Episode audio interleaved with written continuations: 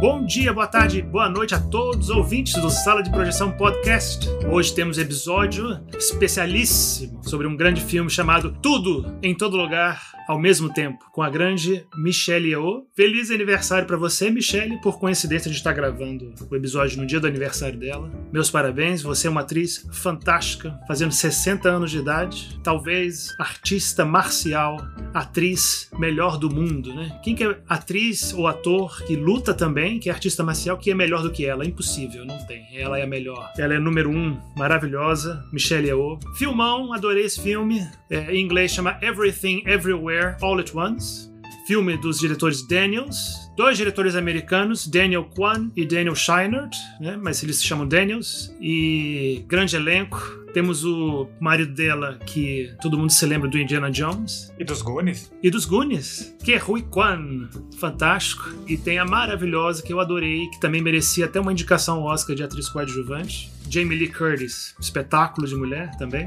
super engraçada, perfeita pro papel. Vamos ver. Esse filme eu sei que vai, é um filme que vai dar o que falar aqui com a gente, porque tem, já adianto a todo mundo que ele dividiu aqui a, a crítica. Nem todo mundo gostou desse filme. Mas vamos lá.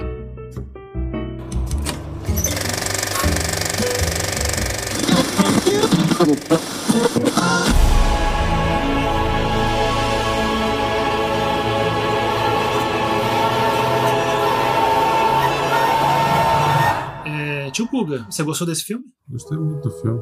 Achei. Ele, ele é, é, um pouquinho cansativo, né? No começo eu achei até que não ia gostar, porque é tanta informação ao mesmo tempo que eu já tava cansado com 10 minutos de filme. Mas eu gostei bem no final. Achei, achei um filme divertido, bonito, bem filmado. As atuações, é, é como tu falou aí, os, os atores estão ótimos, né? Todo mundo tá ótimo no filme. Por mim, todo mundo podia ganhar o Oscar. A, a menina, a atriz a, que faz a filha, né? A Joy, eu achei ela excelente. Todo mundo. Eu acho que eu não, não tenho nenhuma atuação ruim no filme, né? Assim, e o filme, eu acho que ele, ele se, o próprio título, né, já, já meio que indica que ele tá querendo exagerar mesmo. Então tem uns exageros, mas eu acho que é, era parte da ideia deles mesmo fazer um negócio exagerado. Então acho que dá para relevar os exageros e no final sair com a sensação boa de assistir o filme. Maravilha. E você, André, você também gostou desse filme ou não? E aí, tudo bem com vocês? Na verdade, a pausa foi para preparar para responder essa pergunta, né? Porque parece uma pergunta fácil, mas não é. Né? Eu, eu não gostei a primeira vez que eu vi, eu vi duas vezes. A primeira vez aconteceu com o que o Gustavo falou. Ele tem muita informação, é muito frenético no começo. Mistura aquela. muita informação com de repente as pessoas lutando e umas coisas absurdas. Porque uma das coisas que o filme fala é da, do absurdo, né? A gente vai falar disso. Então eu achei a experiência de ver o filme, até o final, como o Gustavo falou, meio estressante, assim. Estressante visualmente, assim, com informação demais e tal. E eu fui com uma expectativa muito alta. Hein? É um filme que, a, até determinado momento do filme, você acha ele hiper bobo, o filme. Mas ele esconde umas mensagens mais profundas, né? A gente pode tentar acessar essas camadas mais profundas do filme, ver se sai alguma coisa. Mas realmente vai ser. Pra mim, a impressão que eu tenho é que falar desse filme é tirar. A, como é que se fala? A leite de pedra, né? Mas se você tivesse que dar uma nota pro filme, qual seria de 0 a 10? Puta merda. Dois e meio, daria dois e meio. Dois e meio, então você odiou o filme. Uma bosta. É, não, achei uma nota boa pra ele. e contrapartida, então. Não, não, é... mas, mas, de verdade, assim, os atores estão bem pra caramba. Como você falou, o filme é hiper bem produzido, né? Tem a tecnologia do filme, cenas, assim, super. Isso que eu achei estranho no filme. Gastaram uma tecnologia, uma state of the art do cinema, assim, para fazer uma bobajada. Pois é, eu acho que é proposta do filme, né? Mas tudo bem. Depois a gente fala sobre isso. Mas, né? nem to... mas, mas o fato de ser propósito não faz ser um propósito melhor do que outros, percebe? Você pode ter propósito bosta e realizar bem o propósito bosta. Eu concordo. A gente vai falar sobre isso depois. Filipão, sua impressão sobre esse filme? Você se divertiu, gostou ou não? E aí, pessoal, tudo bom? Eu me diverti sim, eu curti. Eu tinha assistido o primeiro filme desses dois diretores, né, dos Daniels, o Swiss Army Man, uns anos atrás, que eu achei muito legal, muito inventivo, né, muito, muita imaginação. E aí eles elevaram a décima potência para esse segundo filme deles. Eu, e realmente, né, um filme meio estrambótico e maximalista, assim, né, mas é, para mim tudo feito tem, bem proposital, assim, pro, porque eles estão querendo contar, né? Essa história de, da existência das várias vidas que você pode ter tido, né? Então, vai, pula e volta e retoma e não sei o que, mas eu achei muito legal. E realmente a Michelle Yeoh tá ótima. Ela, eu sou muito fã dela. E dos anos pra cá eu tenho acompanhado mais. Ela, ela fez um papel no, no mais recente Star Trek, né? No Discovery. Inclusive, por coincidência, ela faz um papel duplo. Ela faz uma, uma capitã que sai da história e entra uma outra que é uma outra versão dela de um outro mundo, né? Que é uma, uma, uma coisa meio parecida. É uma coisa meio de multiverso, né? Que tá bem em voga. Que não é novidade, mas por coincidência ela não é, não é a primeira vez que ela toca esse assunto. E realmente tá muito boa. O Quan, né? Que eu não vi ele desde os Goonies, né? Eu achei muito bom o personagem dele, né? O marido. Muito legal. O elenco todo, né? Eu, eu curti, eu achei legal. Não... Você leva um pouquinho para acostumar, mas uma vez que você entra na vibe dele, você, você, você entende o que eles estão fazendo e é um filme muito legal. Então esse é o meu, meu resumão, assim. Espera um pouco que você vai, você vai entender o que tá acontecendo e você vai curtir. Essa é a minha opinião. Antes do Igor falar, você falou no Swiss Army Man, eu também assisti esse filme, adorei. Eu acho que, inclusive, é um filme com ideias mais inteligentes, mais bem pensado do que o próprio do Tudo e Todo Lugar. É mais sutil mesmo, com certeza. É bobo também, né? Então, é, acho que tipo uma característica do filme, do, do, desses diretores, né? Tem, tem uma, um, um, elemento bem bobo no Swiss Army Man, né? Inclusive tem uma cena que o protagonista, ele pega um, o cadáver, né? Que é o, é o ator que faz o Harry Potter, né? O Daniel Radcliffe é um cadáver no filme. E ele usa o Daniel Radcliffe de barco e, e, ele peida, né? Porque ele é um cadáver que peida. Então esse o, e o peido dele leva o, o personagem principal, que é o Paul Dano, no mar, assim, ele usa como barco ele usa o cara como uma ferramenta ao longo do filme, né? Ele usa ele para muitas coisas, né? Isso. E realmente é sempre ridículo, né? É ridículo. Sempre parte de uma premissa idiota, assim. Mas é bom. A ideia por trás é profunda, né? Então, é parte da proposta do, do, do, dos filmes dele, esse, desse filme que a gente vai falar hoje também, né? De ele ter ideias e, e significados pra gente explorar que são profundos, são, são inteligentes, é, são interessantes, mas também tem aspectos hiper bobos em contrapartida. Então a gente tem que ver isso. Né? Igão, e você? Olá, bom dia, boa tarde para vocês, gente. Tudo bem com vocês? Bom, minha impressão, minhas impressões do filme não foram muito boas, né? Assim, eu entendo que, eu acho que a proposta do filme, como o Felipe falou, assim, é um filme maximalista, né? Então, ele, ele é propositalmente muito exagerado, né? E ele se vale de um humor bem bobo, é, eu diria até juvenil, para amarrar certos aspectos do roteiro. E eu acho assim, se você compra essa ideia logo de cara, eu acho que você vai, com certeza, você vai se divertir muito com o filme. Mas tem uma coisa que eu posso dizer, assim, que não pode ser negada, é que é um filme muito dinâmico, assim, ele, ele tem ação quase que ininterrupta, e ele visualmente, ele é, é ele é muito chocante, quase, né, assim, no sentido assim, sabe, que o tempo todo parece que ele está tentando é, é, é, super estimular o, o, público, então se você embarcar nessa jornada que o filme te propõe, então, sabe, com certeza você, você vai gostar dele. Agora, eu não embarquei, eu achei um filme imbecil, o humor juvenil dele, sabe, eu achei ridículo mesmo, sabe, o filme, obviamente, ele tem conteúdo, sim, ele tem ideias, é um filme que tem ideias. Mas eu acho que essas ideias são porcamente apresentadas, né? uh, tem um pseudo-intelectualismo, uma pseudo-filosofia no filme que é resolvida de uma forma altamente cafona e brega, sabe?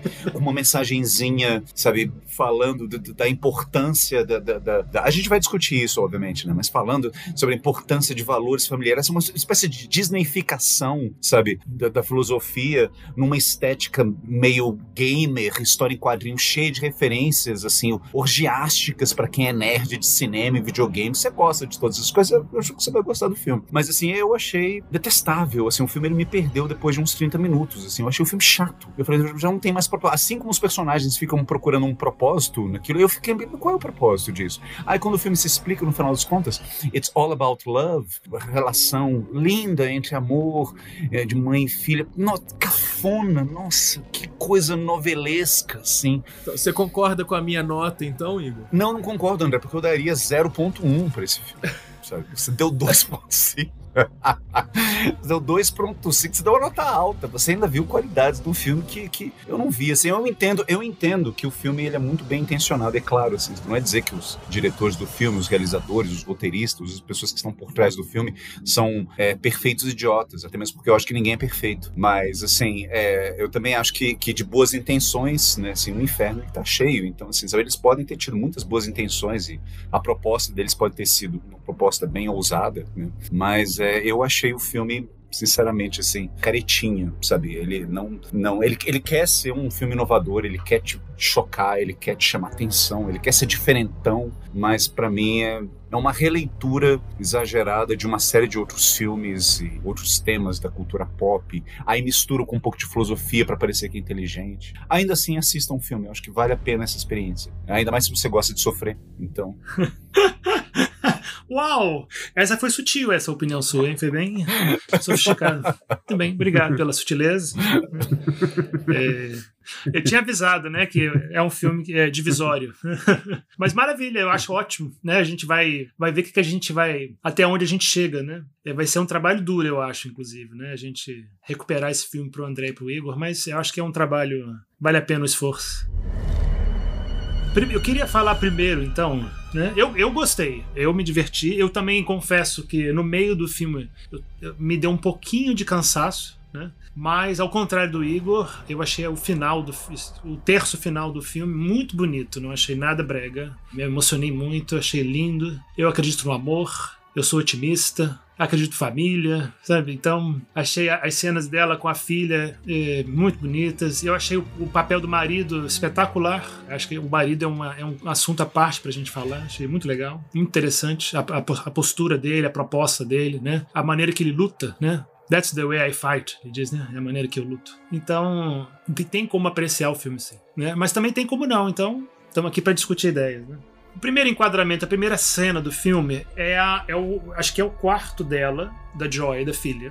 E a, em primeiro plano, assim, tem. Primeiro plano não, mas o foco do, da, da, do enquadramento é um espelho redondo. E dá pra ver no espelho que a família tá vendo alguma coisa na televisão. Os três juntos se divertindo, rindo. Eu acho que diz bastante sobre o filme, isso, né? Eu acho que o círculo é uma, é uma forma. É a forma principal que o filme trabalha. É um motivo, é. né? Um motivo, né? Principal, leitmotiv, será que a gente chama isso? O círculo, né? É. Tem várias referências ao círculo, e especialmente o bagel, né? Um everything bagel, né? Não é qualquer bagel. é, o bagel, né? Aquele bagel preto que a, que a filha dela, né? A Jumbo Topak, né? inventa, é, é tudo, né? Ele contém tudo e ele tem um furo no meio, que talvez seja o nada ali no meio, né? Vocês psicanalistas acharam desse bagel? Vou começar com vocês, Gustavo e André. Vocês acham que tem alguma coisa a ver com, com Lacan, com o Real? Tu vai começar com o Lacan e o Real, pela... deixa eu acordar.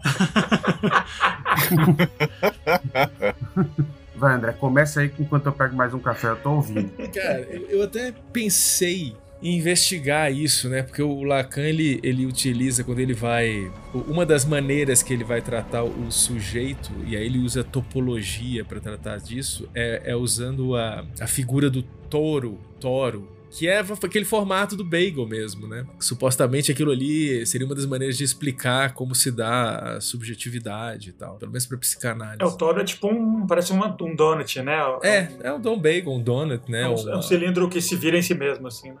É, é uma boia, sabe essas boias de salva-vidas, né? Mas enfim, eu não fui atrás disso porque eu tenho certeza que talvez não explicasse nada pro filme, pra gente. Seria misturar dois discursos assim muito peculiares para falar disso. Então acho que não tem nada para dizer sobre esse, pelo menos em termos psicanalísticos, sobre esse bagel, né? Mas é isso que você falou, né? Do, do furo no centro, né? Como o buraco negro também, né? É, é o que causa o movimento, né? Esse espaço vazio que permite o movimento. Da... Como no, no jogo de resta um, você só consegue jogar e as peças só se movem quando você tira a peça do centro, né? É isso que permite, inclusive, o movimento do jogo de Resta 1. Mas enfim, acho que isso não explica nada sobre o filme. Mas, é, mas se a gente for, for, pensar que o filme, um dos temas do filme é a ausência de sentido ou niilismo, talvez o Bagel ele tenha essa representação, assim, né? A partir desse furo de sentido é que as coisas podem ganhar sentido, inclusive. Parece que a gente dá sentido para as coisas, né? Porque existe um vazio que é incompreensível e para você habitar um, um, um, mundo que é fundamentado por, por esse vazio, né? O mundo, o mundo nosso, né? Da linguagem, etc. Enfim, talvez o Bagel seja uma boa representação para isso. Você não arriscaria dizer também, porque tudo bem, eu concordo que é, é o que o assunto, né, a, a ideia mais, mais rapidamente que você associa o bagel é essa ideia do vazio, do niilismo e da ausência de sentido. Concordo. Será que a gente poderia, não poderia também discutir a questão da, da falta? Porque eu sempre quis entender isso, talvez uh, quem está escutando também possa pode ser interessante é, ouvir vocês falarem um pouquinho sobre isso, né? Como é que essa ausência, o furo, funda o desejo, essa falta? Como você falou que, que o do resta um, né, que te move para frente. É isso que move as coisas. O vazio move as coisas. Como é que o vazio, o vazio pode mover as coisas? Como é que a ausência move você e gera pulsão e gera movimento? O que, que é isso? Cara, tá, é muito complicado. Você envolveu milhões de conceitos aí pra gente tentar entender desejo, vazio, furo, movimento. É complicado isso daí. A gente começar a falar desse filme sobre isso, velho. Eu não tomei nem café da manhã, pô. Eu acordei não faz nem duas horas. É um bagel. É uma porra de um bagel. Não tem nada disso. o Diego tá exagerando. Porque olha só, é só um buraco negro, então não tem nada, de, não tem nada a ver com, com a formação do, do, do sujeito? Ela faz, ela faz essa piada com Everything Bagel, né? Que é um negócio americano, não sei, nova iorquino americano e tal, né? Do Everything Bagel. Inclusive, eu tenho um tempero aqui em casa que é o Everything But the Bagel, né? Que são todos os temperos menos o bagel. E é, um, é óbvio que é uma piada com um negócio que é impossível um bagel né, que tem everything, ela transforma isso numa coisa literal, né? O, bagel dela é. teria conteria everything. Eu acho que é melhor explicar dessa maneira do que tentando explicar com teoria psicanalítica lacaniana de topologia. Ah, então, mas é, mas, mas eu entendo o que o Diego tá falando, porque é, ela usa isso, essa, essa brincadeira e tal, para jogar com, com a impossibilidade de ter tudo, né? O, o, se o bagel contiver tudo realmente, ele é, um, ele é o fim do mundo, né? Ele puxa tudo e acabou-se tudo. Não é impossível uma coisa conter tudo é, é, volta aquele negócio da teoria dos conjuntos, né? O, o, conjunto que contém todos os conjuntos e não sei o que, não sei o que, que não existe. Eu não entendo nada de, de, topologia, nem topografia de. Lacan também não entendia, não, mas eu não tenho a cara de pau dele é. de fingir que entendo. Mas é isso, assim, eu acho que no filme é, é um pouco. Ele, ele usa esse negócio do bagel para retratar essa porque a menina é como se fosse uma adolescente, apesar dela não ser adolescente, ela é mais velha, né? Mas ela tem questões meio adolescentes, assim, né? E, e eu acho que para retratar essa coisa, esse momento em que a gente tem essa, essa, essa premência de, de, de, querer que tudo, né? Que nossos pais sejam tudo, tenham tudo, querer ter tudo, conseguir ser tudo, né? Porque você tem um milhão de planos e etc e a impossibilidade disso. E, e usa também a relação das duas para mostrar que a mãe dela também é assim, que é uma dificuldade que a gente tem, né? Em, em família e como filho, principalmente, de perceber que nossos pais passaram pela mesma coisa que a gente, né? A gente tá tão preso na nossa coisa, assim, que botando a culpa e jogando a culpa nos nossos pais e tal, mas os nossos pais também passaram por isso. Eles também quiseram, em algum momento, o, o everything bagel da vida, né? Assim, quiseram ter tudo e conseguir ser tudo e ter um milhão de planos e etc. É, eu acho que o bagel entra mais nisso, né? E aí, óbvio, a coisa do furo não é também uma sacada de Lacan. Né? Ele pegou isso do, do conhecimento universal. Né? Eu acho que o furo já sempre é, teve essa função né? É, de, de representar isso. Essa coisa. Ele, ele só sofisticou mais colocando o desejo por cima e objetos o cacete. Mas, mas você não tem desejo se não tem falta. É impossível você desejar se não tivesse uma falta originária, entendeu? Tem que ter uma, essa falta originária, que é uma coisa muito inicial na nossa vida e tudo. Né? O bebê, o primeiro choro do bebê, não sei o que, é tudo por uma falta, né? Falta alguma coisa. E é isso que permite, inclusive, o nosso, o nosso desejo se movimentar, porque você tenta preencher esse furo, esse vazio com os objetos, né? E aí os objetos da realidade tomam a representação disso, né? Isso daí que você estava falando, né, Diego? Por que, que essa ideia do furo, né? Como, eu, acho, eu acho interessante esse exemplo do jogo do Resta 1, que eu acho que eu nunca li isso em lugar nenhum, ninguém nunca utilizou esse exemplo, mas para mim sempre foi muito óbvio, né? Para mim é a representação mais prática possível de como que se dá isso. Se você preenche todos os, os, os pinos do Resta 1, aquilo fica parado. Não, não vira um jogo, inclusive, né? Ele, o, o, movimento ele, ele demanda que exista um espaço para onde você vai mover, né? Mas é, nós vamos cair no pseudo-intelectualismo bobo que o Felipe estava falando. não, mas isso eu não achei pseudo. Eu gostei dessa metáfora do Resta 1 aí. Eu achei, achei bem bacana. Eu nunca tinha ouvido também. Porque ela é interessante isso, né? Que ela, ela quer tudo, né? O Gustavo falou, né? A adolescente, né? A jovem, a Joy. Então ela reuniu tudo, inclusive tudo no, no, no multiverso, não só no universo, mas tudo no multiverso. Reuniu tudo num bagel. E aí, quando ela conseguiu reunir tudo, ela viu que ainda tinha um furo no meio. Por isso que é um bagel. Tem um vazio lá, tem um vazio de sentido lá, né? Uma ausência lá, que ela nunca vai cons conseguir preencher. Nunca, nunca, né? Nunca vai conseguir ter tudo. É engraçado que no, no começo do filme, você mencionando essas coisas me fez lembrar, porque tem, tem, uma, tem uma falta de comunicação, né? Entre a, a filha e a mãe no começo, que causa uma certa angústia, né? Você vê que a filha tá hiper angustiada e ela não consegue nem falar o que que é, né? A gente acompanha aquele começo, o drama da filha em relação à mãe, mas a gente nem sabe qual é o problema. Até o final do filme você não sabe qual é o problema. O que, que aquela menina tem, né? Então, acho que isso é uma outra questão, que é a questão da linguagem, né? que é a questão que o filme também trabalha um pouco isso, né? Porque a,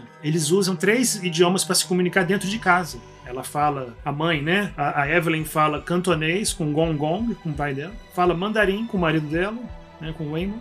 Inglês misturado. E também fala mandarim e inglês misturado com a filha, só que mais inglês. Ainda tem, então isso já tem uma questão, uma, um entrave aí na comunicação, né? É, nem, nem um, é, são três idiomas em vez de um. E o, e tem isso, né? Ela, o filme começa com ela tão atarefada e tão preocupada e tão estressada com os impostos, né? Com a lavanderia que está indo para baixo, que está que tá indo à falência e que, sabe, e tá sendo auditada pela, né, pela Jamie Lee Curtis. E tem o, o, o marido que quer divorciar dela, ela descobre eventualmente também. O, o casamento está em crise, né? Ela está completamente distante do marido e ela está preocupada com a filha, que a filha gosta de mulher, que a filha, né, tá perdida, uma bagunça, né? E tem, esse, é, tem esse, essa questão com, com o pai dela, né, com o avô, que a, a, filha não quer, não sabe como comunicar, né, que tem uma namorada e tem um avô que está chegando, que não vai aceitar ou vai. Para mim, mais do que essa coisa de preencher o furo, o filme é sobre isso, né, sobre, sobre dificuldade de comunicação entre a família, né. E como a linguagem, como o idioma, né, a língua, né, atrapalha você chegar à verdade, né, você chegar a, a, língua só, só, como é que se fala, coberta que você realmente quer dizer. A coberta não, encobre. Mas a coberta é interessante, pode pensar também. E como é difícil, ela não consegue sentar no início do filme para ouvir a família dela, nem o marido, que o marido quer falar para ela, nem o que a filha quer falar para ela, nem o que o pai quer dizer para ela, ela não consegue. Ela tá fechada nela mesma, tá fechada em si mesma. Isso é um caminho muito fácil, né? Especialmente quando você começa a perceber que a vida é assim mesmo, né? Quando você começa a perceber essa verdade que é, tem sempre um elemento da vida que não faz sentido nenhum, que você é muito fácil você perceber que a vida é um caos e no que não faz nada faz sentido e que nada importa muito. É muito fácil você cair no niilismo, né? na depressão total. Se o furo fica muito importante, se você fica muito atento naquele furo lá, não sei se eu estou fazendo sentido o que eu estou falando ou se eu tô pulando muito, mas é, eu acho que o filme também é sobre isso, é sobre esse quando você chega assim no abismo e você vê e você tem duas escolhas, ou você se foca no, no furo e, e no vazio, no vácuo, e você se sente pequenininho, né, dentro de um multiverso imenso, né, e, e, a vida não faz mais sentido, então você fica nesse espaço de conforto que é totalmente individual e narcísico, ou você faz a escolha, a segunda escolha que o filme apresenta, né, na segunda metade, que é a escolha que o marido fez que é a estratégia dele para enfrentar esse vazio de sentido, né? Qual que é a estratégia dele? Qual que é o círculo que ele usa que não é não tem vazio de sentido? Muito assim. Tem um círculo que ele gosta, que é o bagel dele, o círculo dele. Os olhos, né? O Googly Eyes, hum? que eles que ela fala Google Eyes. Muito engraçado. É porque ele cola em tudo, né? Você tem os sacos de roupa lá, ele cola os olhinhos, né? Ele, ele, a pedra também, né? Ou seja, ele quando você põe Google Eyes nas coisas, você você tá colando. Personificando. Você está colando, você está agregando bobeira, né? Silliness. Você está agregando um elemento de bobo naquilo. De, de, leveza, né? De leveza, de não sério. Não é sério isso, sabe? É bobo. Pode rir disso. Sim. E a resposta que o marido dá. E talvez seja uma resposta que o filme dê para essa quando você enfrenta o abismo. Por isso que ele tem, por isso que eles fizeram questão, não, vamos botar umas, uns universos bem bobos aqui. Que eu também fiquei com raiva, que é, é muito bobo o um negócio do, do dedo de salsicha. O universo com os dedos de salsicha e o universo do, do Rakakuni é muito imbecil mesmo. eu gostei do Rakakuni. Melhor coisa do filme, velho. É muito imbecil. Não, o, o, mão, o mão de salsicha não, mas o Rakakuni, é você, você... não fala mal do Rakakuni aqui não. O Rakakuni é ótimo porque você pensa que ela, não, que ela tava lembrando errado o, o desenho animado, mas tinha o Rakakuni mesmo. É, é absurdo.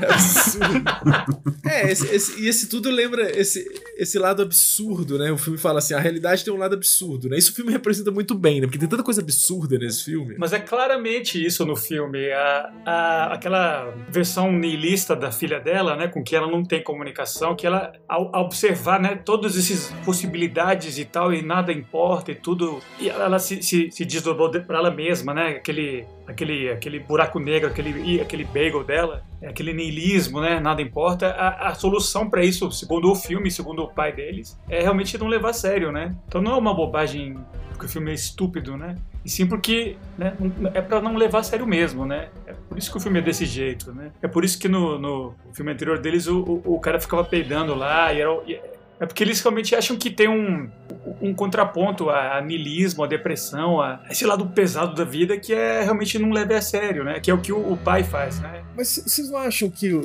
o, o não levar a sério, nada a sério, é uma faceta do niilismo? Nada importa, não precisa levar nada a sério, nada é melhor ou, ou, mais importante do que outra coisa. Não, mas não é nesse sentido de não levar a sério. É ver o lado bom, é ver o lado bobo, é ver o lado engraçado do, do, do abismo. É, não é que ele diz não vamos pagar imposto, não vamos fazer porra nenhuma. Ele, né, é só você não ficar absolvido nisso, né? É mais é. nesse sentido que eu entendi. É você enfrentar o, o abismo com, com leveza e gentileza ele esse personagem, esse personagem do pai dele, a vibe dele me lembrou muito meu próprio pai, assim. Eu, eu gostei muito dele nesse sentido, né? Que era um cara meio sui generis, assim, meio juvenil até quando era velho. Realmente tinha um outlook super né, positivo, até quando tudo estava dando super errado, né? E eu me lembrou muito meu meu próprio pai, o, o Waymond, né?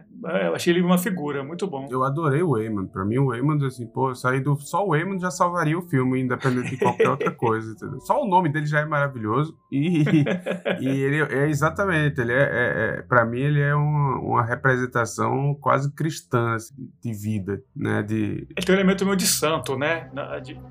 Figurativamente. É, assim. sacrifício, mas, mas seria o santo perfeito, né? Que é o santo que se sacrifica rindo, né? Assim, é, é, gostando, entendeu? Do negócio. É, eu achei muito bom. Eu acho que ele é, é, fundamental, assim. Porque tem isso, né? Tem essa coisa do, do niilismo e tal, que, claro, que tá no filme. Mas, mas tem uma coisa mais objetiva também, é que ela tá numa, numa situação muito parecida com o que aconteceu com ela na China, né? Teve um momento em que ela tava nessa crise, não sabia se ia para os Estados Unidos e tal, e o pai dela meio que largou mão dela, né? Deixou ela ir. E o filme mostra que ela se ressente muito disso, né? Que o pai não tenha lutado mais por ela, digamos assim, né? O pai simplesmente deixou ela seguir o caminho dela e, e acabou. E ela tá numa situação parecida com a própria filha agora, né? A filha tá, né, abandonou a faculdade, tá namorando com a menina e babá. E ela tá sentindo a possibilidade de que vai chegar um momento em que ela ou abandona essa filha ou ela muda alguma coisa, né? E a filha tá testando isso, né? Porque a gente testa a história dos nossos pais, né? A gente fica o tempo todo testando a história dos nossos pais para ver se eles vão, vão responder do jeito que a gente espera que, que eles respondam. Então o filme pega esse, esse momento, exato.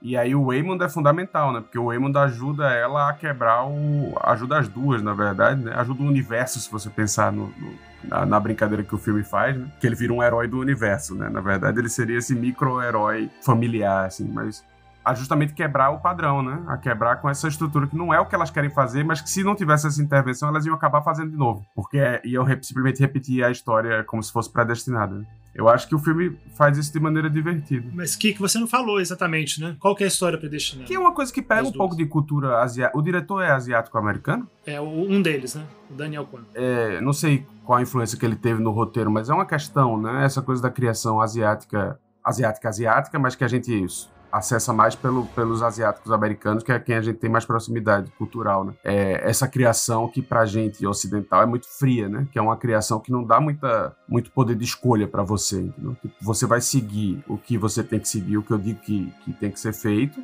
e é isso. Se você não segue isso, você não é minha filha, né? Você é uma decepção, você é um que é um pouco o que aconteceu com a própria mãe, né, com a Evelyn. Que a mãe tá repetindo com a filha um pouco, não tá? Então, e aí ela, ela quer dizer, quando, no momento em que ela resolveu casar com o Eamon, ir para os Estados Unidos e tal, o pai corta meio que relações com ela, né? Assim, deixa ela, ela fazer o que ela quer e acabou. -se. E agora tá, ela, ela se vê no momento quase que repetindo isso com a filha, entendeu? Porque a filha quer se casar com, ou, ou tá namorando com a menina que não é o que ela esperava, a filha largou, parece a faculdade, né, alguma coisa assim. Então, a, a, a repetição da história familiar seria meio que largar, não, essa filha é um, é um fracasso, né, essa filha não, não deu certo, não funcionou. Teve, teve uma época que foi, inclusive, um, um, um meme cultural, assim, enorme nos Estados Unidos, o, aquele livro, né, O Segredo da Mãe Tigre. É um arquétipo, né, de Tiger Mom, né? A mãe que bota a filha, especificamente mãe com filha, né? Que tem que estudar tanto e depois da escola vai fazer balé, depois vai fazer violino, depois vai fazer matemática, não sei o quê, e tem que ser a melhor da aula em tudo.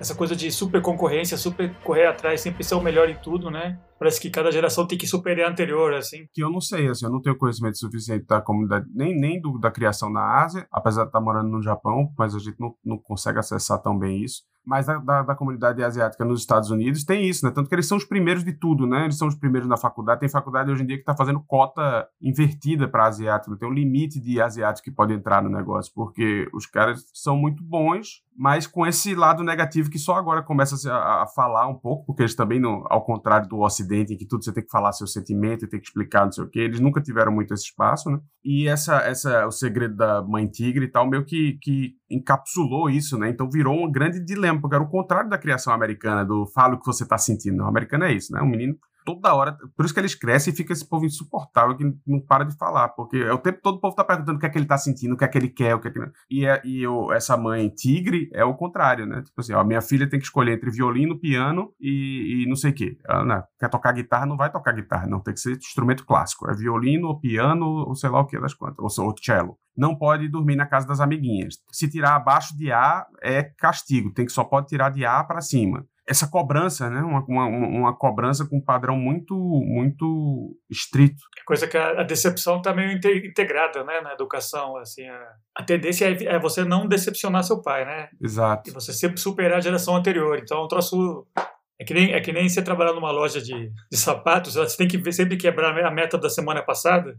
O seu filho, se você é da Ásia, ele tem que superar você. Então, você está você tá já deixando ele preparado para ou te decepcionar, que é mais provável, ou te superar, né? Uma das duas. Que é o que elas, as três gerações estão fazendo no, no filme talvez tenha relação com coisa, pelo menos aqui no Japão, com esse negócio, né? O cara que ele não segue esse padrão, ele se isola da, da, da sociedade, né? Ele não, ele não vai mostrar para a sociedade o fracasso que ele é, né? Então ele vira esses hikikomori da vida, ou até se mata, enfim. Porque é isso, é uma vergonha social. É como se você fosse um banner da vergonha da sua família, se você não, não, não é bem sucedido, entendeu? Você não consegue, você não segue o que você é, é, supostamente deve seguir. Tem que falar o que é Hikikomori. Acho que Hikikomori virou meio que uma coisa universal, né? É tipo um ermitão específico do Japão, do Japão, né? Que nunca sai do apartamento e tal. É tipo tá em quarentena desde sempre, né? É, social, ermitão. Pessoa que fica em casa o dia inteiro, sem, não sai de casa, só vê televisão e, e pede comida, delivery. Porque a gente tava falando, voltando um pouquinho, né? Que ela, ela começa o filme numa posição muito narcísica, muito só nela mesma, né? E, deprimida um pouco, né? interessante pensar que o, filme mostra bem isso, né? Que a depressão não é quando você está triste, né? A depressão é, é quando você quando você começa a pensar que a vida não faz mais sentido, né? A ausência de sentido é depressão. Muito mais próxima à depressão do que tristeza, do que tá para baixo. E, a, e, a, quando, e quando você fica num estado depressivo, melancólico, né? A gente já falou isso em outros episódios, né? Você fica narcísico, você fica fechado em si mesmo. Gustavo tinha mencionado, né? Que você sempre acha que o mundo deve alguma coisa para você. Então você fica fechado esperando que o mundo resolva sua situação. E aí aí, pensando nisso, nesse aspecto também individual dela, e mais esse aspecto também social, cultural, asiático, é, o marido dela puxa ela dessa situação narcísica também, na minha opinião. É meio, ele, ele, ele consegue fazer isso ele consegue chamar o, o a, a, esse aspecto gentil e, e, bobo dele, né, e positivo, é, é, uma maneira também de tirar ela da, da posição narcísica.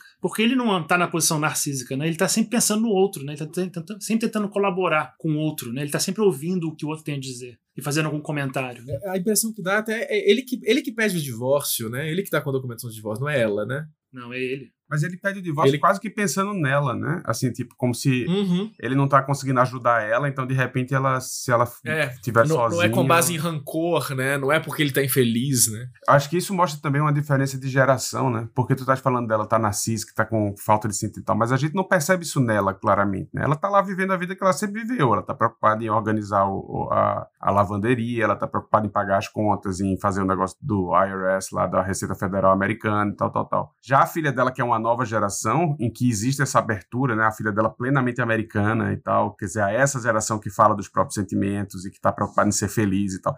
Não tá falar, vai falar para a mulher da geração dela, asiática, chinesa, se ela tá preocupada em ser feliz. Não entra nem na cabeça dela o conceito de felicidade, tá tudo recalcado, né? Ela faz o que ela tem que fazer, ela trabalha no que ela tem que trabalhar, é isso. É, e não tem muito espaço para brincadeira. É por isso que ela tem raiva do tal do, do, dos olhinhos lá que o marido bota e tal. Isso não é brincadeira, isso é a vida, isso é sério. É, e aí chega essa menina que tá nessa situação também. É, é, como se você visse as duas, duas maneiras de reagir a essa falta de sentido. Uma com, completamente recalcada, né? Tipo, vamos lá seguir batendo de frente, feito um touro e tal. E a, e a menina, mais próxima da gente, talvez, mais ocidental, que começa a refletir, né? E aí ele, ele, ele transforma essa reflexão dela nessa, nessa piração do, do, do beijo e da realidade paralela e etc. Mas que a menina, sim, eu, eu diria que tá nessa, o que tu descreveu, da, da, dessa crise narcísica, que o mundo tá devendo alguma coisa. Tanto que na realidade paralela ela tá perseguindo alguma coisa, né? Ela vai de realidade em realidade perseguindo alguma coisa, como se ela fosse encontrar a resposta. Acho que isso é interessante também do filme, como as, duas fazem esse caminho de encontrar uma, uma solução comum para o negócio. Nem, nem essa solução de, de, de, de só reflexão e de, de ah, eu, eu mereço alguma coisa do mundo, e nem recalcar tudo e vamos seguir em frente sem pensar, sem pensar nisso em nenhum momento, né? Elas meio que chegam num lugar comum, ajudadas pelo, pelo Waymond. É porque o Waymond é um, é um Sísifo feliz, né? Ele tá feliz de levar a pedra lá em cima e a terra e a pedra descer e ele tem que levar de novo. Ele fala isso na. São duas pedras, né? Uma com olhinhos, inclusive. Exatamente. Então ele, quando na cena que eles ficam brincando com os filmes do Wong Kar Wai, né? Aquela cena que eles dão, os dois são solteiros e ela é artista famosa, né? De, de cinema. Ele fala para ela, ah, numa outra vida eu gostaria de ter, de ter tido uma lavanderia e ter feito impostos com você todo ano, sempre. E a lavanderia também tem essa questão do círculo, né? Também tem a, essa imagem do, da, da roupa lavando para sempre. Essa imagem de ciclos que se repetem, se repetem, se repetem, se repetem. E o imposto você tem que pagar todo ano, né? O imposto de renda, né? Todo ano você tem que declarar. É uma vida de ciclos, né? De repetição. Que o marido fala, eu estaria feliz de ter feito isso com você. E ele consegue, ele consegue ser um Sísifo feliz. A resposta dele é isso. Ele vê um propósito, né? Nessa missão dele. Como é que ele consegue fazer isso? A minha, a minha opinião é essa, que ele consegue fazer isso porque ele não se foca só nele mesmo. Ele consegue olhar para o mundo e se interessar pelo mundo. Consegue colaborar. Ele consegue ter esse prazer de, de, de, colaborar com o outro, né? De querer ajudar o outro, né? E ver o outro. Ou não, tô sendo muito fofo.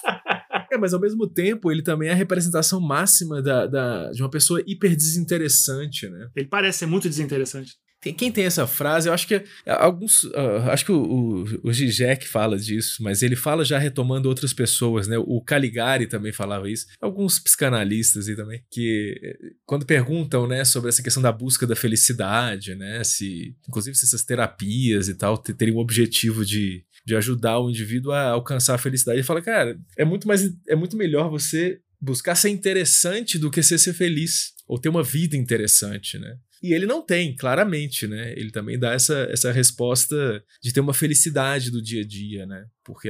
Então ele também não é resposta de tudo, não. Por isso eu acho que concordo com o Igor, assim. A, o filme tenta ter uma profundeza, assim, de filosófica, mas ele, no final das contas, ele é meio bobo também, né? Igual as outras coisas do filme concordo com isso. Eu acho que, é, claro, assim, a resposta, a resposta que o filme tenta dar a essa questão é uma resposta válida. Mas, assim, eu acho que é uma resposta antiga também, né? Uma das coisas que eu associei, né, pensando um pouquinho a respeito nessas ideias que o filme está tentando passar para o espectador, é que isso é uma coisa que já está já tá presente em certos autores no começo do século XX. Um que me veio à mente, assim, obviamente não é o único que, que lidou com essas questões, mas o que me veio à mente foi o Herman Hesse, que escreveu é, O Lobo da Steppe, que é um livro que eu li na adolescência, eu gostei muito, eu gostava muito desse livro, em que ele meio que é, responde, tenta responder essa, essa, a esse problema, né? Assim, o que fazer, que atitude ter, qual atitude nós podemos ter diante desse desespero gerado, dessa angústia gerada pela ausência de sentido da vida. E no Lobo da Steppe ele responde assim muito claramente, né, que é o humor. Sabe? Você não levar a vida a sério, você tentar não fazer piada de tudo, né, mas assim, você tentar levar as coisas de uma forma leve, seja leve, sabe? Opte pela leveza. E o humor poderia ser uma, uma, uma das ferramentas né, que você poderia usar para você tentar enxergar a existência como sendo algo, não como um peso, mas como algo leve. Tá, legal. Isso é uma resposta. Isso é uma possibilidade. Sabe? Você pode, como, como o Waymond, que é a resposta que o filme tenta dar sabe? Eu, particularmente, acho que é uma resposta já antiga, é uma resposta já datada, sabe? É uma coisa que já, já tá na literatura já tem um tempo, sabe? Você pode optar por isso se, se você acha que o seu caminho existencial te leva para esse tipo de atitude, sabe? Então seja leve, leve as coisas, no, seja bem humorado. Mas existem outras formas de você combater a angústia da falta de sentido, sabe? Tem outros jeitos também, assim, não é só fazer piada. Pode fazer piadas, se for da sua personalidade, sabe? Fazer piada e ser leve e tudo mais e ser um um Wayman. Mas você corre esse risco também, que eu acho que é válido se você olhar para isso. Você corre o risco de ser um cara meio bobão, meio desinteressante. Você não se importa com isso? Então seja um Waymond, seja um bobão, um desinteressante, um, um man-child, se é isso que você aspira a ser. É, legal. Mas eu acho que isso é uma resposta ao desespero, não é a única. E hum, de longe, para mim, é a melhor. O que, que é ser interessante ou não ser interessante?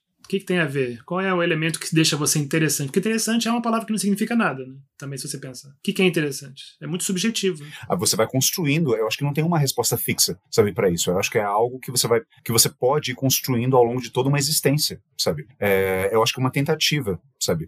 Eu acho que como qualquer tentativa também ela está é, é sujeita ao fracasso. Você pode tentar, né, ardentemente tentar é, muito é, é, ser, se tornar essa pessoa interessante, esse ideal de pessoa interessante que você almeja, e você nunca conseguir. Agora, interessante é, é, é, um, é difícil conceituar o que é uma pessoa, uma vida interessante, mas quando você vê, encontra alguém que tem uma vida interessante, você identifica que é interessante. É difícil definir previamente. É, eu vou fazer um, vou, vou, vou fazer um aforismo aqui. Pega os seus cadernos, suas, suas, suas Mont Blanc. Vamos anotar, vou anotar, é. faz o aforismo. Uma pessoa interessante é, é, a, é, uma pessoa que lhe apresenta uma solução falsa. Sempre a pessoa que lhe apresenta uma solução falsa para ver. Quando você olha a pessoa e você acha que vê nela uma solução falsa para alguma questão da sua vida. Mas tem que ser uma solução falsa. Se for uma solução de verdade, você não acha interessante, que você recalca, você não quer ver. Você está pensando no Zizek, que o André fala? O Zizek seria um exemplo? Qualquer pessoa. Se, é isso. Se, não, ele não. Se você olha no, no, no Zizek e você acha que ele eu não vou explicar demais, senão deixa de ser um aforismo e vira uma palestra. Certamente ele apresenta soluções falsas. Nesse sentido, ele seria. Mas não, não estou dizendo que ele apresenta que ele é uma pessoa que apresenta uma solução falsa explicitamente, não diga estou apresentando uma solução. Pode ser uma pessoa que não fale nada, pode ser Beyoncé, entendeu? Se eu, se, se eu, se eu olho para Beyoncé e eu acho que aquilo ali, né? Se eu fosse Beyoncé, isso seria uma resposta para alguma coisa, essa pessoa está me, me, apresentando uma, uma, uma solução falsa. Entendeu? Se eu olho pro Hemingway ou e acho que se eu fosse como Hemingway, isso responderia alguma coisa. Ele está me apresentando um, uma solução falsa. Quem mais que a gente acha interessante normalmente? Se sempre... Mas por que você usa a palavra falsa? Por que é falsa? Não é a solução, né? Hemingway deu, deu um tiro na cabeça, né? É o que a gente só, entendeu? Acha que seria uma solução. Mas por que está associando que quando você se interessa por alguém, quando a pessoa é interessante para você, ela necessariamente é, é uma solução falsa? Porque qualquer solução é falsa. Você está questionando a solução, então. Sim, mas tem gente que não está lhe vendendo solução. Tem gente que não, não, não passa essa, essa sensação de que vai responder alguma coisa, do que tem uma resposta para alguma coisa. Tem gente que você olha, o Waymond, por exemplo, você não olha para ele e acha que ele tem resposta para nada, entendeu? Você acha que ele é um e ele talvez seja a pessoa mais perto de ter uma resposta. Agora, se você vê um, um, é, um charlatão desses qualquer, né, aquele careca que, que faz sucesso no Brasil e tal, o cara tá o tempo todo é, é, naquela pose de quem tem resposta para as coisas, né? Quem que é, quem que é esse careca? Quem que é? Não vou falar que o jurídico do, do podcast me proibiu. é, mas eu não digo o cara que tá vendendo resposta literalmente, entendeu? Eu não digo um, um, um pastor, um coach, Não é um coach. Até porque todos os coaches são desinteressantes, né? eu lembrei também do Se Meu Apartamento Falasse, lembra? Jack Lemmon. Também é meio como se fosse um personagem emblema do emblemático de, do, do não ser interessante, né? Do personagem mais desinteressante possível, né? Um schnook.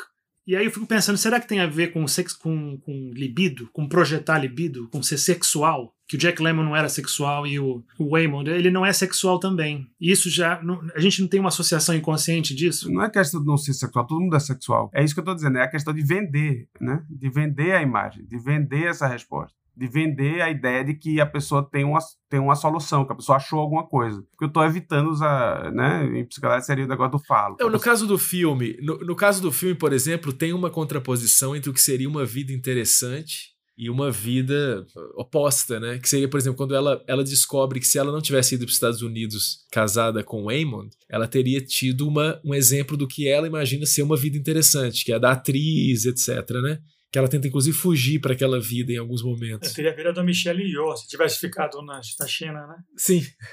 E é isso, o filme, o filme joga essa como a, a o, o, universo em que ela seria a mais interessante possível, né? Que no imaginário das pessoas em geral é geralmente o ator de cinema, né? A estrela de cinema, etc. Que é totalmente falso, como o, o Gustavo falou. É, é, exatamente a falsidade, porque ele interpreta é, vidas e leva um estilo de vida que é ilusório nesse sentido, né? A própria Jobu Chewbacca, né, que é muito engraçado quando ela fala isso, né, a Jobu Tupac é uma representação um pouco disso, né? A Jobu Tupac parece interessantíssima, né? Mas ela é uma adolescente chorona, né, querendo encontrar resposta e o amor da mãe e tal. Mas você vê aquela, aquelas roupas e não sei o que, parece que ela tá onto something, né? Assim, que ela, ela tem uma resposta, ela sabe alguma coisa, ela, ela é ela é interessante. Você definiria ela muito mais. E ela é o, mais, é o ser mais poderoso do universo, né? Exato. Por causa exato. disso, e, o, né? e o pai É. e o Raymond, ele usa calça caque, tênis branco e pochete, camisa pra dentro. Exatamente. Muito bom, né? É o paizão. Inclusive na hora da luta mesmo. Ele usa pochete como arma. É tipo, o meu, o meu, o meu guarda-roupa é meio parecido. Mas vou, assim, sabe que eu tava assistindo por coincidência outro dia desse, que tem a ver? Tava reassistindo True Detective, primeira temporada, e, e Matthew McConaughey tem uma cena que ele que ele tá filosofando, né, com a polícia, né, sendo interrogado pela polícia. E aí ele fala que se existisse uma quarta dimensão e você conseguisse ver o, o- nosso mundo pela quarta dimensão, e nessa quarta dimensão não, não, existe, é, não existe tempo, né? Aquela cena famosa que ele diz que o tempo é uma, é uma, é uma roda plana, né? Uma coisa, um círculo plano, não é? Time is a flat circle. Exato. Se você está na quarta dimensão, onde não existe tempo, onde tudo é eterno, né? Da eterni- dessa posição de eternidade, onde o tempo não passa, onde não existe linearidade, não existe crescimento, não existe de um ponto A para B, não tem. Tudo acontece ao mesmo tempo, né? Repetidamente. Você não conseguiria ver a gente como uma esfera, né? Você veria a gente achatado num círculo, repetindo as mesmas coisas, vivendo as mesmas vidas, fazendo as mesmas coisas para sempre. Você vive agora, morre, depois vive de novo, faz a mesma coisa, depois morre. Só que você não se lembra, então você não tem como não repetir. E essa é uma grande, como é que se fala? É uma grande posição, é realmente o abismo, né? Você vislumbrar essa repetição eterna. Mas seria a perspectiva da, da Tupac lá. Não é a perspectiva dela? Ela tá nessa dimensão. Então é muito fácil você perceber o vazio, né? Você não tem sentido para que você viver se você vai passar toda a eternidade repetindo. É a mesma vida, a mesma coisa, os mesmos atos, eh, as mesmas felicidades, as mesmas dores, sofrimentos imensos. Vai repetir, não tem solução. É uma posição bem pessimista, né? Bem, bem difícil, mas é uma posição meio que real, né? Que o filme ele não se esconde dela. Mas é meio zen também, né? Não tem um elemento religioso até, esse, esse elemento do eterno retorno. Você ter consciência disso, né? Você atinge uma certa iluminação, né? Que é mais ou menos é o que ela parece que ela tá tentando, né? Ela tá tentando virar essa coisa iluminada, só que, né? Alto, né? Tá se tá virando pro próprio umbigo, né? No, o, o bagel é mais um, uma, olhada para dentro dela mesma para ficar nessa coisa narcisística e não uma mandala, né? Aquela coisa realmente que retrata né, o, vazio e o retorno e tal. E o Matthew McConaughey ele, ele ainda diz isso, né? De que a gente, a gente teve que criar, ou, ou, tão- ou Deus, né? Criar essa, essa noção de tempo para a gente ter essa ilusão de que, é, de que a gente pode crescer e pode melhorar e pode fazer, produzir coisas e fazer uma coisa e ser diferente depois. E se você pensar bem, é um negócio difícil de lidar, né? De enfrentar essa, essa, essa questão. É muito mais fácil você decidir não acreditar nisso. É muito mais fácil você acreditar de que não, que não, o tempo, é- a sua vida é linear, que você existe evolução. Existe um outro Diego melhor daqui, daqui a 20 anos. Existe. E de que a próxima vida vai ser melhor ainda. Existe crescimento, né? existe tempo. Mas não é uma questão de acreditar. A nosso, o nosso entendimento é esse. Não tem como a gente sair desse entendimento. A, a nossa percepção da realidade é essa. Não é uma questão de crença. Eu vou acreditar que. A gente não tem a opção de estar nessa, nessa quarta dimensão que você falou. Isso não existe para nós. Isso é só uma teoria. Mas a gente pode teorizar. A nossa autoconsciência ficou tão forte, sabe? A gente é tão consciente da nossa própria existência. É tão forte isso que a gente consegue teorizar e pensar nessa possibilidade de conseguir ver a nossa vida através dessa perspectiva. Não, mas você nunca vai conseguir ver, a não ser que você entre no filme Arrival e aprenda a língua daqueles alienígenas. Mas você não acha que as pessoas que têm, que lidam com depressão, com melancolia, elas se aproximam desse ponto de perspectiva sobre a vida? De que você começa a perceber que a existência é mera repetição, que não existe linearidade, não existe melhora, não existe um futuro melhor. Quando você começa a perceber que não existe futuro, então pra quê? Na minha vida agora, no presente, não faz sentido nenhum. Nada importa. Mas você não consegue perceber que não existe futuro. É o contrário, o ser humano não consegue perceber isso. Nós não temos o aparelho do entendimento psíquico para entender isso que você está falando. A gente nunca vai perceber a vida dessa maneira. Os deprimidos não entendem assim? Não é? As pessoas não se matam por causa disso? Não, mas ah, por que que a pessoa se mata então? Porque nada faz sentido, nada importa, nada que eu fizer vai, fazer, vai me fazer melhor, vai me fazer feliz. Não, não existe. Vou embora, acabou. Não, não, tem sentido. Eu não sei, na verdade, cada, cada um se mata de uma maneira diferente, né? Não existe um, o suicídio genérico, né? Tem, tem vários tipos de, de, de suicídio, inclusive. Né? A sociologia responde de uma, de uma forma diferente também, a questão do suicídio. O indivíduo ele não se mata por conta de uma falta de sentido, né? ele se falta porque ele se encontra numa situação anômica, que não necessariamente. Eu acho que pode, pode é, é, ser sintoma de uma falta de sentido, né? mas pode ser uma outra coisa também. Assim, eu entro em anomia quando, por exemplo, eu não me encaixo no meu meio, sabe? Digamos assim, uh, eu percebo é, todas as pessoas ao meu redor como sendo pessoas bem-sucedidas, que deram certo. E aí tem uma, uma noção muito subjetiva minha, sabe? O que, que é ser bem-sucedido? O que, que é dar certo na vida? Mas eu tomo essa, essa noção subjetiva como algo verdadeiro, algo que está escrito na pedra, né? E eu pauto a minha felicidade, a minha existência em função disso, né? Sem perceber que, na verdade, isso é algo contingente e subjetivo. Sabe? O que, que é isso? O que, que é dar certo? o que, que é ter sucesso, né? Mas aí eu enxergo todos ao meu redor assim, eu não me vejo como sendo alguém pertencente a esse grupo, eu entro em anomia, ou seja, eu sou o elemento diferente, eu sou o distoante, eu estou fora da linha, eu estou fora da curva, eu, eu me desvirtuei do bom caminho. Daí a minha vida perde sentido, daí eu não tenho mais função na existência, não tenho mais por que continuar existindo. Aí eu me mato. Mas isso também é uma explicação altamente genérica, sabe? Eu não sei se, se se o filme ele assim claro assim há essa questão da, da falta de sentido assim que permeia né, o filme uh, e a própria Joy ela ela ela cria o, o bagel infinito né, uh, com o intuito não de destruir o universo mas de se destruir né, justamente porque ela não vê mais é, um sentido uh, nessas múltiplas existências que ela tem nas várias dimensões do universo mas é algo para vocês perguntar assim, por que que deveria haver um sentido, sabe? Que sentido é que sentido é esse que ela está procurando, que ela ainda não encontrou? Será que de repente o sentido não é? Porque uma coisa que, que, eu, que eu, eu vou fazer um aforismo também, que eu tentar, né, pelo menos, que é, na verdade, o sentido, sabe, que a gente busca, esse sentido do qual tanto se fala, sabe, nunca é aquilo que a gente imagina que é, sabe? Então, qualquer sentido que você venha a, a encontrar sabe, a respeito sabe, do porquê que as coisas funcionam, por que a vida é assim, por que eu sou assim, por que o universo é assim. Nunca vai ser aquilo que eu imaginei que era. Então vai que de repente essa menina ela vive ao contrário, assim, sabe, tipo, o, o, o grande pânico é eu vivo num universo que é cheio de sentido, tem sentido o tempo todo, todo o tempo todo as coisas fazem sentido, mas nunca é o sentido que eu quero. Sabe? Eu quero outro sentido, porque o meu sentido sei. Eu não, não, gosto desse sentido. Tem que ter algum outro sentido, sabe? Não é aquilo que eu tô buscando. O que eu tô buscando é outra coisa. Por quê? Ah, não sei. Porque eu sou diferente? Porque eu sou melancólico?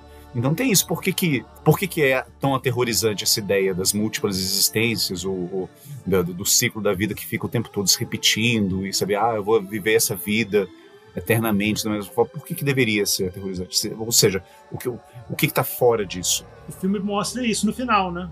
Ela a, a Joy até na conversa que ela tem com a mãe no carro no finalzinho ela não perdoa a mãe. A mãe chega lá e fala coisa bem hollywoodiana né? Não eu vou apresentar agora sua namorada pro, pro vovô pro Gong Gong e vou dizer ela é sua namorada. E isso ia resolver vai resolver tudo.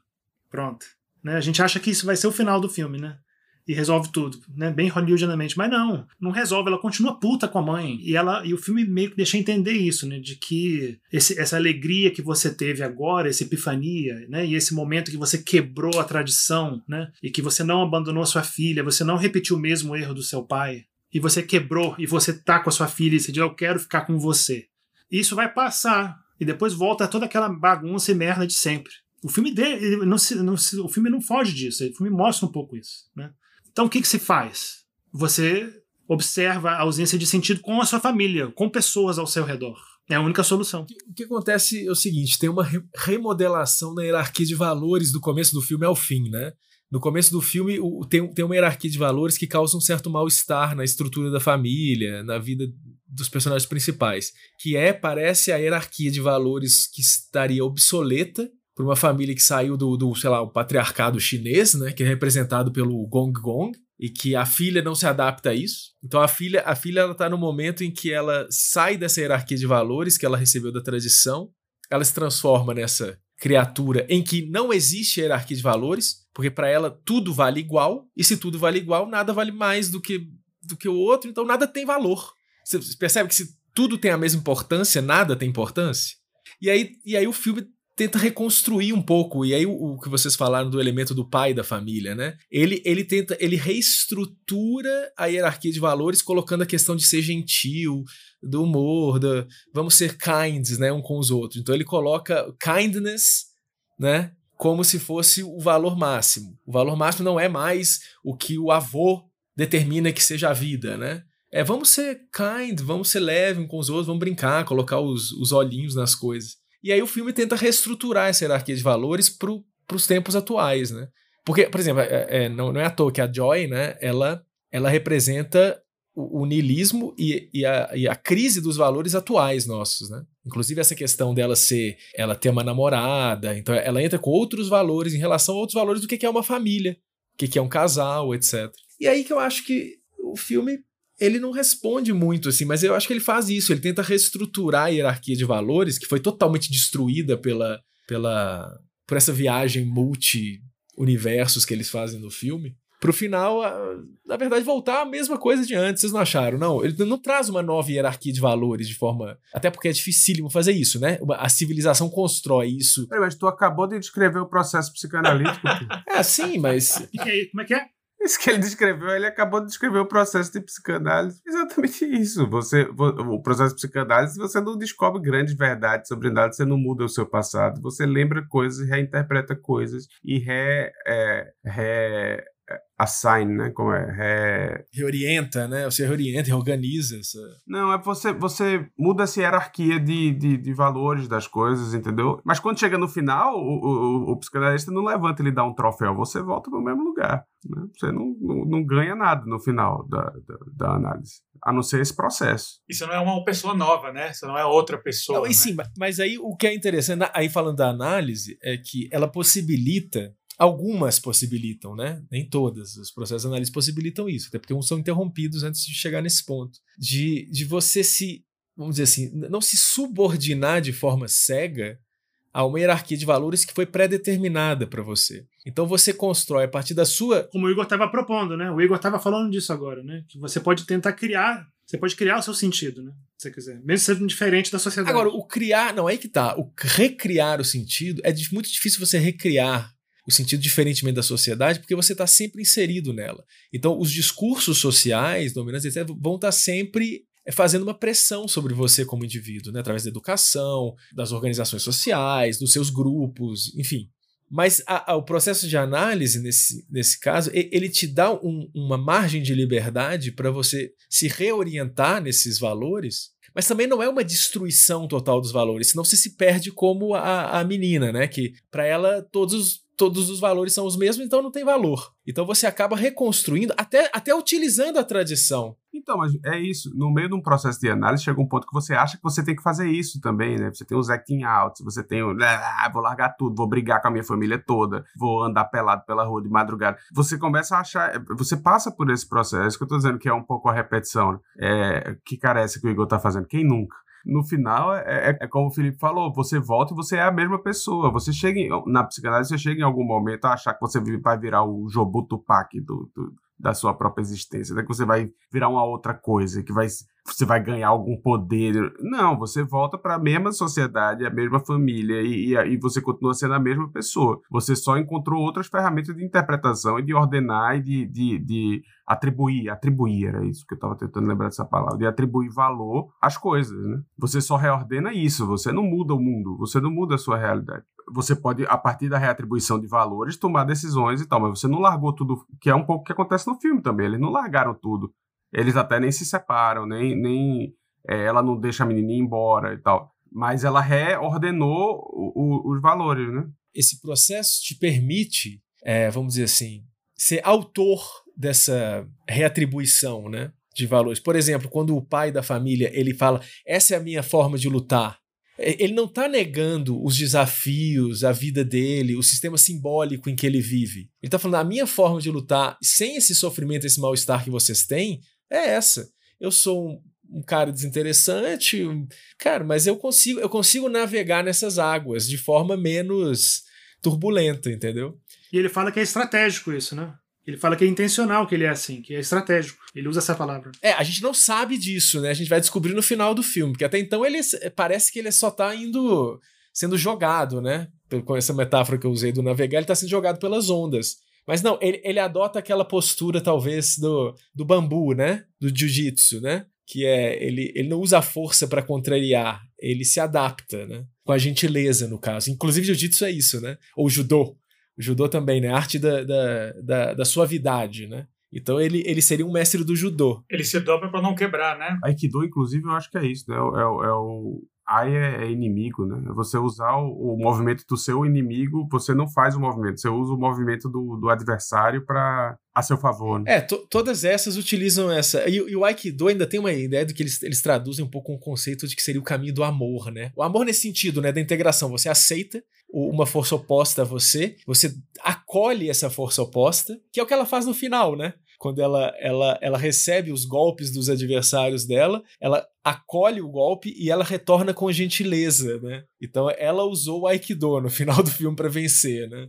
É engraçado, porque ai também é amor em japonês, é amor e inimigo. Tem um, um vídeo que eu assisti, né, me fez lembrar, de um judoca francês, enorme ele, e peso pesado. E aí tem uma, um vídeo que eu assisti de vários ipons, né? Ipon é o golpe perfeito no judô, né? O golpe que você em pé dá e o adversário cai de costas no chão. E aí tem uma série de, de golpes, né? Desse, né? Que ele faz em campeonatos mundiais. E todos eles exatamente isso. Parece que ele não fez força. Ele, ele usa a força do adversário e, a- e o adversário gigante de 100 quilos cai no chão e não se machuca. Simplesmente cai no chão e todos terminam a luta frustrados e ele ganha- vencedor, assim. Parece que ele não tá fazendo força nenhuma de derrubar as pessoas. De 100 quilos. É incrível, realmente, o judô. Tem uns meio fakes, né? Que eu vi uns de Aikido do. Aikido é fake, mas judô não é fake, não. O Steven Seagal, velho, hoje em dia lá na Rússia, os caras se jogam nele assim, uma, numa demonstração, e o cara faz assim, né? E o pessoal cai no chão, É. rolando, velho. Absurdo. Não é, o judoca é francês não é esse, não. Mas o, o que eu ia falar que é, é interessante, se você pensar nessa perspectiva aí do Matthew McConaughey, que aliás é um ótimo exemplo de, de pessoa interessante, né? Ele deve ser completamente raso, né? Mas você acha que ele parece ser interessantíssimo, gagueja. Ele até escreveu um livro, assim, que é meio pseudo, meio, meio Deepak Chopra, assim, os, tipo, os pensamentos dele, assim, que você já viu umas duas ou três, assim, mas faz, nossa, deve ser muito bobagem, né? mas esse é tipo o cara É. de, que é considerado interessante num boteco, assim, com os amigos dele, sei lá. Uhum. Mas ele passa essa imagem super bem, né? Mas se você pensar isso, né? Quer dizer, se você pensar que existe o multiverso, que tudo acontece ao mesmo tempo, que você pode estar vivendo ao mesmo tempo todas as vidas possíveis, e, é e o segredo, que é o segredo do, do, do Wayman, talvez, né? É você descobrir como ser feliz em cada uma dessas vidas, né? Porque se você tem todas as vidas, não adianta você pensar, eu seria feliz se eu fosse ator de Hollywood, eu seria feliz se eu tivesse mão de salsicha, né? Se você tá vivendo todas as vidas ao mesmo tempo, o, o segredo seria você, meio Nietzscheano assim também, da, da- do eterno retorno, da eterna recepção. Até na recepção foi o seu trabalho ontem lá. É verdade. É isso aí. Perfeito. Mas se você tá dentro disso, o segredo é você descobrir como ser feliz. Eu adoraria pensar que tem uma outra vida em que eu sou um bilionário e eu tô agora no meu iate tomando um- uma caipirinha, né? Enquanto meus bilhões rendem na minha conta e mergulhando lá nas Maldivas, sei lá onde. Mas se eu depender disso pra ser feliz, eu tô ferrado, porque ao mesmo tempo eu tô vivendo essa vida aqui, em que eu tô trabalhando no sábado e- enfim. Então, é uma, uma, uma solução também que o Eamon apresenta. Não é que ele só é inter... ele, ele só é feliz sendo o bobalhão, porque ele também tá nas outras realidades. Não tem uma realidade que ele é meio que um guerrilheiro, né? Interdimensional e tal, tal, tal. Tem a realidade em que ele, Ele é é. um- o Morfeu do Matrix, assim, numa delas, né? É, exato. Tem uma que ele é esse ator interessantíssimo e tal. Então talvez o segredo dele é que ele descobre uma maneira de ser feliz em, em cada uma dessas realidades. né? É, eu, eu acrescento, eu ainda sou bobo. Eu ainda acho que a gente tá pensando em gentileza e bobeira, né? E, e- e desinteressante, né? Eu penso também num, nessa, nessa questão dele ser pra fora e não pra dentro. Dele fazer parte de uma coletividade, de, um, de uma, da família, da comunidade dele, né? De um grupo, e não só ele. Tava vendo ontem um filme que é inegável essa, essa aspecto da natureza humana colaborativa. Talvez seja melhor, mas eu vou falar de um filme que chama 13 Vidas. Eu vou falar da- do filme sobre o salvamento dos meninos lá na Tailândia. que ficaram presos na caverna. O Ron Howard conseguiu fazer um filme só mostrando o que aconteceu. Ele, ele, ele tentou fazer um, um, o menor melodrama possível, que ele confiou só no poder da história, da, da história real. Então ele só contou a história. Então são, são os heróis, ele mostra os heróis do filme como pessoas absolutamente comuns, assim, normais não tem epifania, ele mostra até os heróis voltando para casa e a vida deles é absolutamente comum.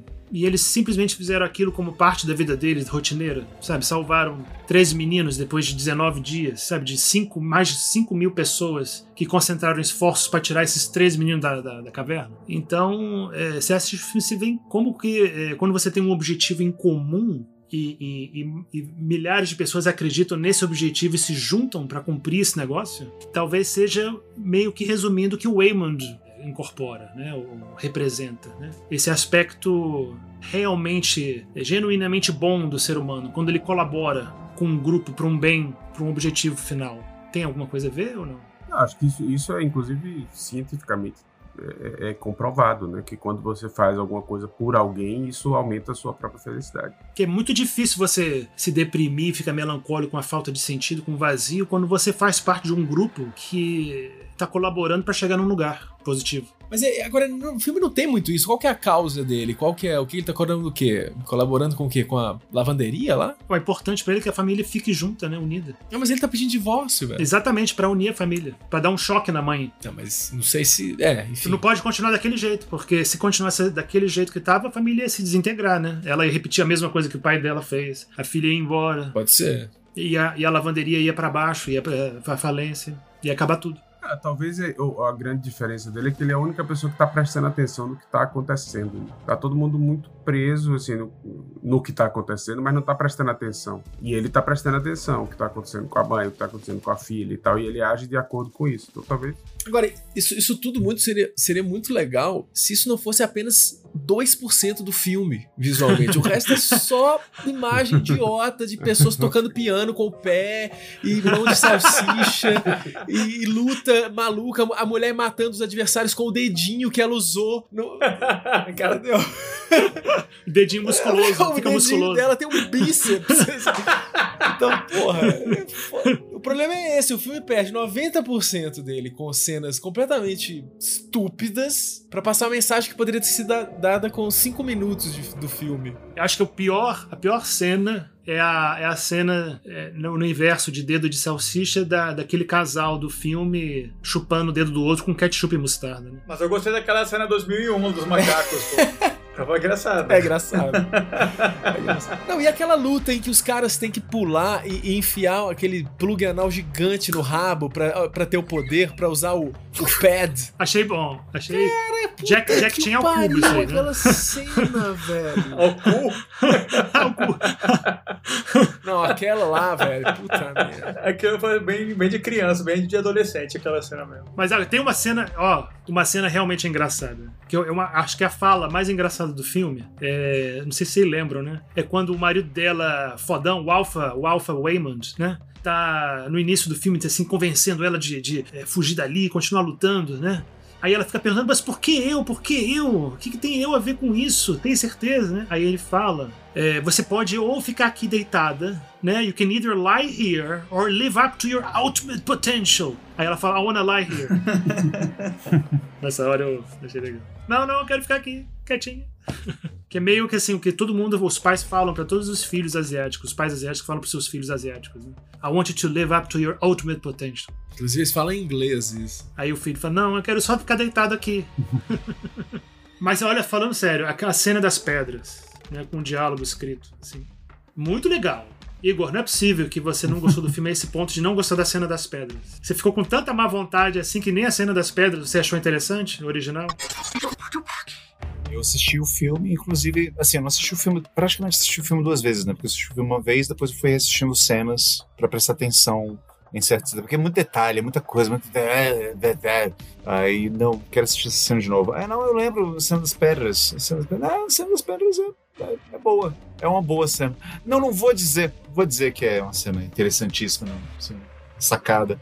Aí a pedra fica com a linha, aí depois a pedra, uma pedra rola e a outra rola. Ah, não, não. É uma ideia.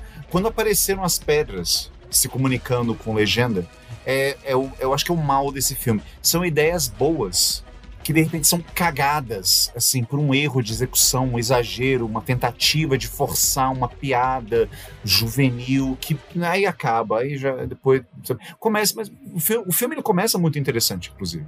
A própria ideia do multiverso, assim, da forma como o filme quis elaborar isso, eu achei interessante. Mais interessante do que, sei lá, Spider-Man e Doutor Estranho. E vem cá, uma pergunta sobre isso para vocês. Por que, que vocês acham que tá, tá ganhando tanta força tanta força essa ideia de multiverso. Tem um monte de filme que trata disso agora.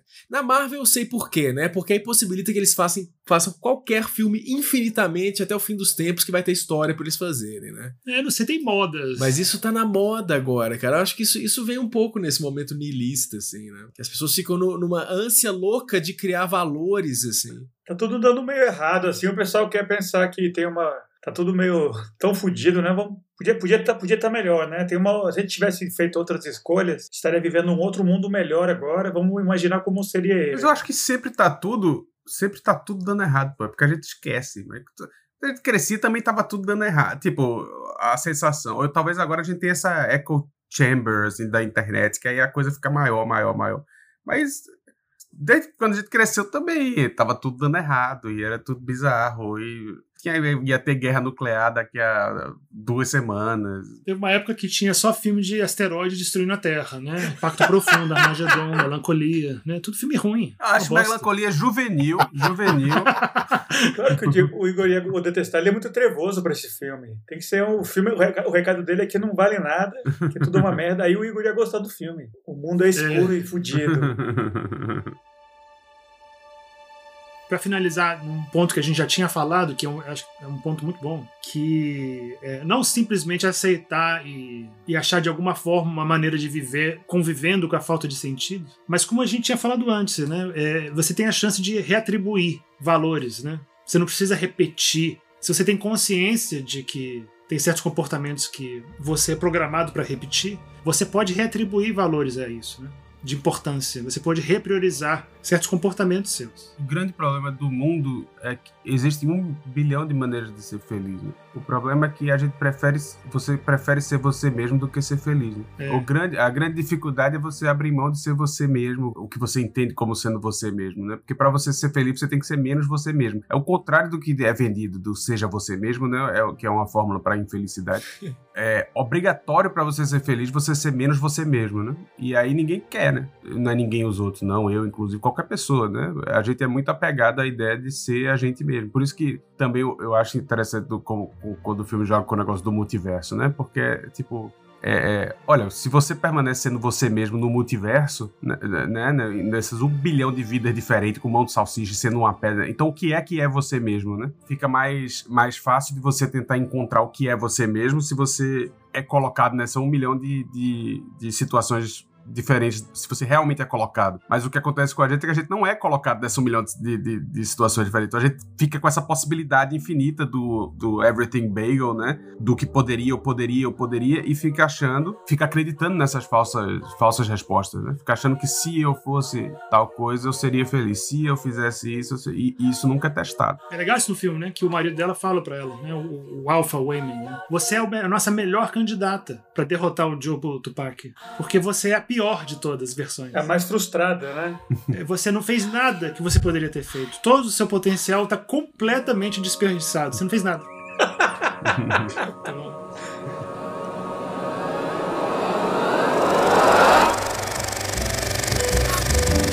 isso, pessoal. Mais um episódio do Sala de Projeção Podcast. É, como sempre, me diverti muito, né? Adorei esse episódio, né? É, eu espero que muita gente possa escutar a gente discutindo sobre esse filme, que fez, tá fazendo muito sucesso. É, adorei. Quero agradecer meus companheiros aqui, grande Felipe Sobreiro. Felipe Sobreiro, tem alguma coisa que você, você queria falar e não falou? Não, eu curti muito. Curti o filme, curti a conversa. Eu não sei se o pessoal sabia, né? Originalmente os Daniels queriam o, Jackie Chan pra fazer, né? O protagonista do filme. Que eu acho que teria sido um filme bem pior mesmo, né? O fato que é a Michelle Yeoh com a filha dela, acho que é outra coisa e uma escolha perfeita, eu acho. Ainda luta, porra, luta muito, né? Aquele Kung Fu dela é tão bonito, né? Aquela a cena, inclusive, da luta dela com a, a luta final com a filha, aquela luta em vários universos, né? Inclusive tem uma, uma parte da luta que ela tá lutando ela em desenho, em desenho de papel de criança, né? De lápis de cera. E tem uma, tem uma versão meio, meio pinhata delas duas também, né? É, eu achei essa cena das duas lutando mesmo muito bonita. Uma cena de luta espetacular, que vai ficar pra história do cinema. É, é não, o filme, visualmente, ele realmente tem uns momentos maravilhosos, assim. E é, e é um filme que é produção barata, assim, não é um filme, parece assim, de ápice da tecnologia, é uma produção relativamente barata que a, a 24 distribuiu, não é um filme assim, de grande porte, mas parece que tem mil efeitos e tal tudo feito muito de maneira criativa, né? Pra, pra, pra, chegar nesse resultado. Mesmo que você, no final das contas, você não curta aqui, meu Igor, é, vale a pena assistir, nem que no final você diga, cara, não gostei, achei uma bobagem, mas é, é uma experiência interessante, né? Ainda mais acompanhar a carreira do, dos diretores, né? Que são os caras jovens, têm mil ideias, né? Vamos ver o que, que eles fazem agora, o próximo filme, né? Gustavo, botou fé? Gostei, gostei do filme. Mais do filme do que da discussão. Grande André, valeu, velho. Valeu, gente. Obrigadão. E não gostou mais do filme agora, André? Não, não. não.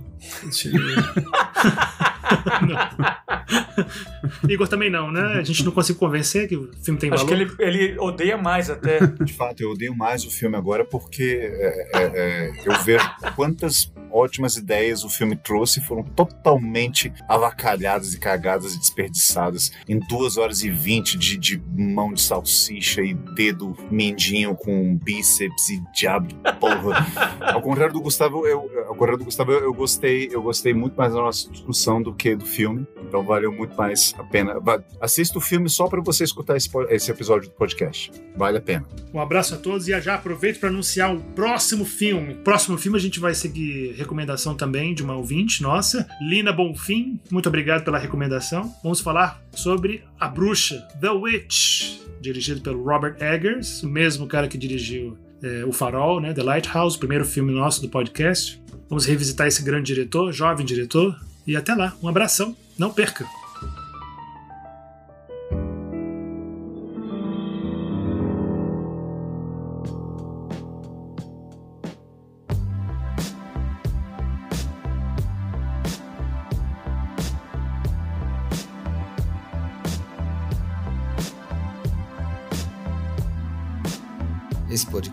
Editado por Tiago Vergara.